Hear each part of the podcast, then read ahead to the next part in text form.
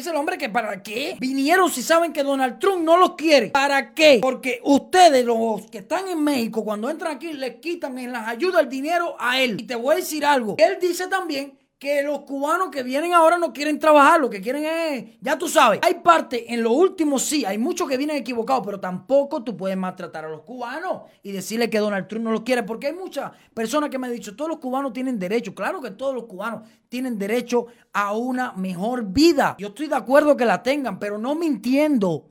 ¿Ok?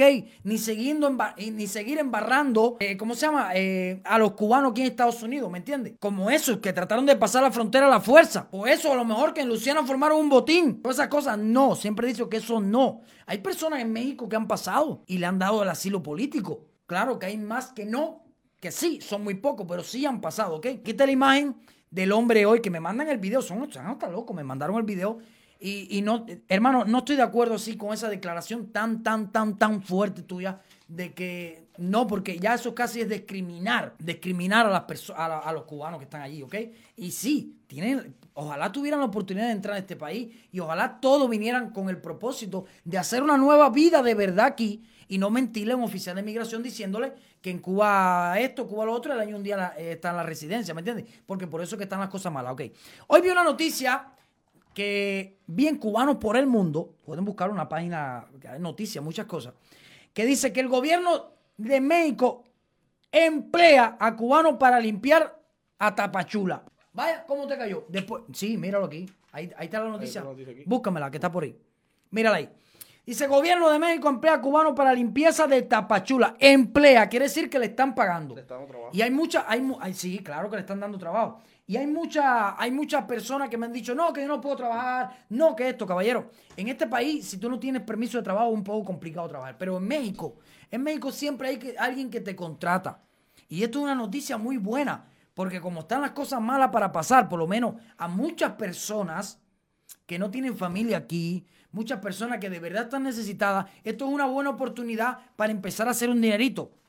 Se empieza así mal, a lo mejor tienes que barrer, estar al sol, cuando tú llegas a Estados Unidos, también tienes que meterte por una construcción, tienes que meterte de llevar a, chapar hierba de eso, tienes que meterte a los trabajos más difíciles, a una factoría, tienes que meterte a todos los trabajos más difíciles que usted logra tener. El permiso de trabajo, lo que te va a tocar es lo más malo, como todos los cubanos que llegaron aquí. Pero ¿qué pasa? ¿Qué pasa con esto? Esos cubanos, muchos millones que no conocemos en las redes sociales porque esas noticias no se dan, no son virales, es la verdad Muchos han pasado por esos mismos trabajos que todos pasamos, pero muchos tienen sus negocios hoy en día.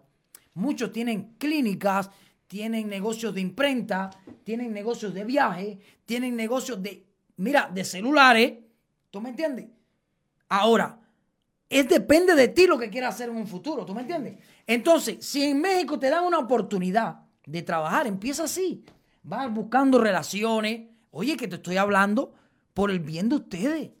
Sinceramente, no me vean a mí porque yo no pongo las leyes. Ahora, te digo algo para esas personas que me estuvieron diciendo algo en la página. Yo no pongo las leyes, pero sí me sale de mis timbales rosados hablar lo que me dé la gana. Y si tú quieres hablar algo, tú puedes crearte una página en Facebook. Todos tenemos la oportunidad de creárnosla y de hablar lo que nos dé la gana. Ya si la gente te quiere seguir, es tu problema o el problema de ellos.